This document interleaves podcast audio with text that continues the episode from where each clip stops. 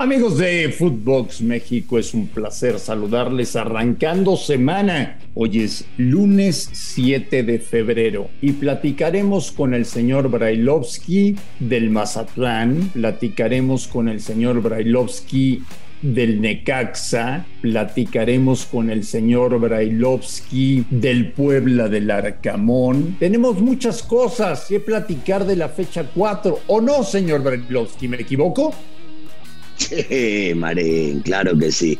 Vos seguís dándole a la gente mala información en nuestro previo, cuando en realidad vas a hablar de lo que te da de comer, Marín. Pero bueno, le quiero decir, agregale también Ciudad Juárez y Chivas y Colón de Santa Fe en la Argentina y que la Libertadores empieza su fase preliminar el martes y miércoles que viene, todo lo que vos quieras. Pero la realidad es una sola, Marín, dale, déjate de joder. No te quiero molestar, es muy temprano. Ajá, no te cree nadie, Marín. Créeme, de verdad, créeme. Nunca, nunca, nunca. Hmm. Es Footbox México, los esperamos. Footbox México. Bueno, bueno, el peor equipo de primera división. El único equipo que no había marcado goles en el campeonato. Un equipo que no tenía director técnico porque se presentó en el Azteca con un interino. Bueno, pues ese equipo le pegó un baile al América. Tal fue el nivel de baile que algunos de los goles del San Luis, los jugadores llegaban caminando con la pelota en los pies a la línea de gol. ¡Ah! El América. El América. Y el señor Bailovsky está enojado, está molesto, no encuentra soluciones y ha comenzado de manera amargada esta semana, que no es para tanto ruso, es un simple partido de fútbol. Tranquilízate, tranquilo ruso, tranquilo. ¿Sabes lo que me amarga, Marín? Escucharte nada más. Eso me amarga. Tener que soportarte ahora en el podcast. Ya te dejé allá solo y ahora te venís a engancharte acá conmigo. Marín, es fútbol, es cierto. Y si querés analizamos lo que pasó. Y es un equipo que no había hecho goles. Y es un equipo que tiene a uno de los veteranos qué jugador Zambuesa, qué bárbaro. Me encantó, me encantó primero la ovación del público en su despedida. Maravilloso. La ovación, la ovación, Sumamente merecido para un tipo que cuando estuvo en el club se entregó absolutamente en cada partido, a veces bien, otras mal, a veces excediéndose y expulsado, con lo que vos quieras. Un tipo que se mataba en la cancha y que se mata en cualquier institución donde, donde está. El público espectacular con una de las figuras del fútbol mexicano y que pasó por el América.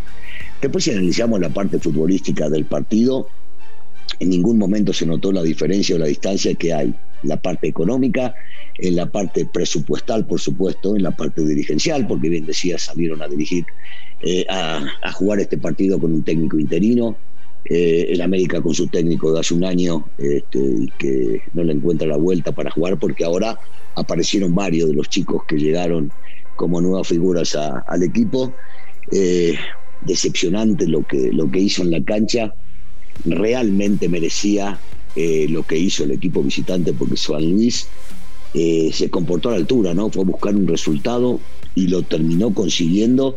Y creo que injustamente, ¿no? Porque esto maquilla un poco, el 3 a 2 maquilla un poco la realidad de lo que vimos en la cancha. Eh, porque San Luis fue superior, porque creó infinidad de situaciones peligrosas, porque Memo sacó un par de pelotas, porque hubo un cabezazo en el travesaño, por mis circunstancias, y bueno, se maquilló con el 3 a 2 final, con esa oportunidad de poder agarrar y salvar una goleada, pero, pero increíblemente, ¿eh? o sea, no, no mucho para comentar de este América y espero que haya empezado así y terminar de la mejor manera levantando la copa. Fíjate lo que te voy a preguntar. ¿Termina Solari el torneo? Sí, sí, sí, sí, sí, termina. Sí, sí, yo creo que sí. Este, que le van a, dar la oportunidad de continuar. eh, porque le armaron el equipo, me imagino que a su gusto, y trajeron jugadores que él había pedido en posiciones claves para, para el mismo, y sería, sería una boludez agarrar y cambiarlo. ¿eh? Si ya hay un técnico, ya confiaste en él, eh, se viene de dos fracasos en torneos anteriores que no se ganó absolutamente nada.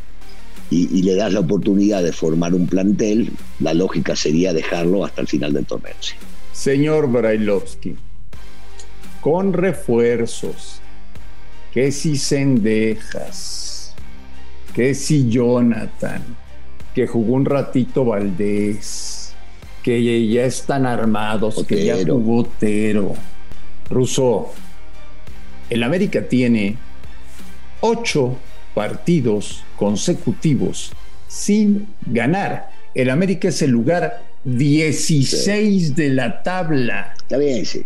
es increíble. La, verdad, sí, no, uno no esperaba un comienzo de este tipo. Si bien es cierto, le falta un partido, pero bueno, jugó tres. Eh, y, la cosecha es muy escasa y, todavía falta que se frente a, digamos que a los buenos, ¿no?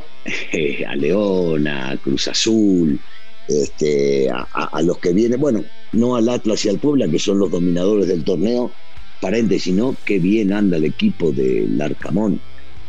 Eh, anda, anda realmente muy bien el equipo del Arcamón. Hablando del Arcamón, el Puebla, líder general de la competencia. Es un chico que yo sé que a los chutapelotas, a los exfutbolistas, les molesta profundamente que no jugó fútbol y que la está rompiendo en el fútbol mexicano. Bueno, esa no me la tiras a mí, que de antes de que llegue dije que era un técnico. No, a ti no, pero, ah, pero muchos sí, pero estás de ah, acuerdo que muchos sí, pero muchos, sí, Pero muchísimo, por supuesto, les da por las pelotas, sí, sí. Bueno, señor Brailovsky, después de cuatro jornadas, el Puebla es el líder general de la competencia. ¿Te puedo preguntar una cosa? No, pregunta. ¿El Puebla puede ser campeón? ¿Sabes lo que pasa? Lo, veo complicado por un tema de, plantel, no por un tema de estructura y por lo que juegan prácticamente lo que están en la cancha. Eh, Larcamón, no tengo ninguna duda que es eh, de los mejores técnicos ya desde que llegó hasta el momento, que nunca aflojó y que le han cambiado estructuras y equipo y jugadores importantes durante todo el tiempo que estuvo acá y el tipo siguió convenciendo a los futbolistas para que jueguen de la forma que jueguen. Inclusive nadie conocía a Martínez y hoy centro delantero titular dejando eh, Aristeguieta, un seleccionado nacional que ya había tenido sus, sus partidos en primera división y lo deja en la banca, donde no, no se fija demasiado y que si lo tiene que sacar a Reyes y ponerle y ponerlo de último hombre de buen, que ya ha llevado partidos que no juega su capitán Salas y que sigue organizando el equipo este, que de repente vos decís, ¿cómo va a aparecer Maya jugando de carrilero por izquierda? Y el tipo le termina dando un gol empezando el partido. Eh, es una estructura muy buena, ha formado un gran equipo. Eh, decir, decir que no sería una falta de respeto. Decir que es difícil y complicado por el plantel que tiene comparado con otros planteles, me parece que es lo justo. Pero que no se va a vencer y que va a pelear cada partido y cuando llegue a la liguilla va a seguir peleando cada uno de ellos, no, no tengo ninguna duda, que tiene un, un plantel lejano, lejano a lo que tienen los grandes aspirantes también. Pachuca con Almada sigue funcionando. Tigres juega un partido loco contra Mazatlán. Eh, el Atlas en la misma, sigue en la misma, ganando en la misma, jugando bajo el mismo estilo. Una jornada 4 que debe cerrar de manera espectacular el día de hoy con un León Cruz Azul que llama la atención y que puede ser un muy buen partido de fútbol.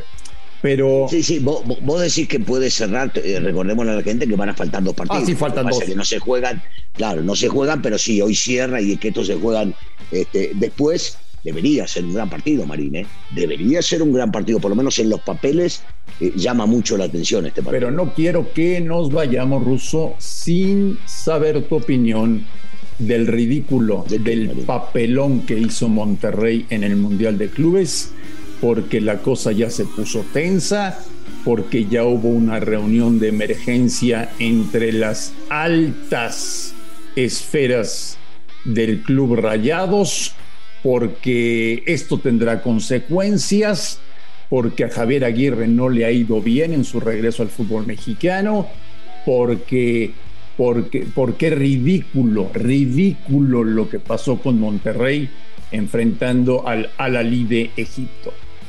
Sobre todo agregando lo que decís, sí, claro que ridículo, fuera de lugar, totalmente inesperado, y con, no me acuerdo si fueron 13, 14 o 15 jugadores eh, que, no son, que no son de la plantilla titular, digamos, ¿no? Eh, si bien es cierto, tuvo alguno que otro inconveniente el equipo de Javier hasta que llegaron los jugadores seleccionados, sí, pero, pero de plantel a plantel era mucho más. Eh, fue muy pobre lo exhibido, realmente, porque teniendo más la pelota, el rival, el que terminó ganando la liga, creó situaciones de riesgo, dos impresionantes en el primer tiempo, y fue, fue un mejor equipo, un mejor equipo dentro de la cancha. siempre hablamos de lo mismo, ¿no? El que conserva la pelota no es el dominador del juego, el que domina el juego es el que logra llevarlo al juego que más le conviene a uno para poder terminar eh, ganándolo.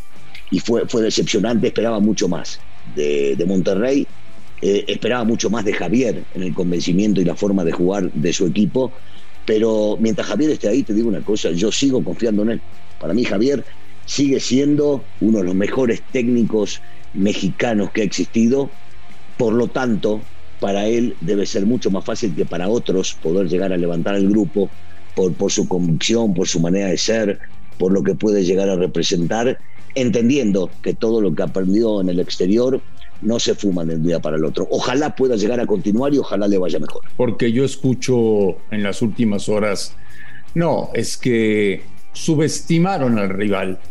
No, es que Monterrey estaba cansado por el viaje y por la adaptación al cambio de horario.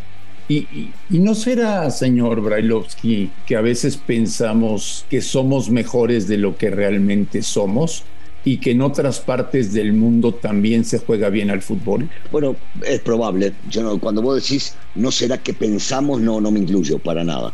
Para nada me incluyo dentro de eso, pero posiblemente haya mucha gente que crea que porque juega en tal o cual lugar, que porque está en tal o cual latitud, es mejor que el otro. Y las cosas en realidad se ven en la cancha. En la cancha se ven los pingos y ahí es donde hay que agarrar y demostrar.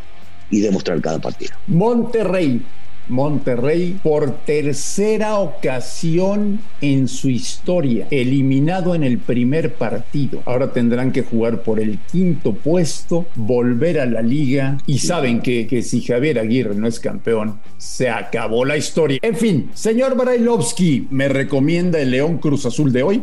Sí, sí, llama, llama mucho la atención, hay que verlo. Sí, sí, dos, dos eh, muy buenos planteles, con dos grandes técnicos con una idea muy clara de uno y del otro y habrá que ver cómo desarrollan en la cancha. Lo único que pido sin excusas.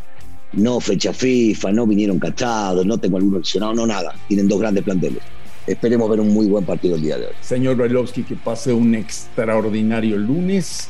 Estamos en contacto el día de mañana en Footbox México. La estamos rompiendo, Ruso. La eh. estamos rompiendo, ¿eh? No lo tomes a mal normal. Normal. A nombre de Daniel Alberto Brailovsky y de André Marín, esto fue Footbox México.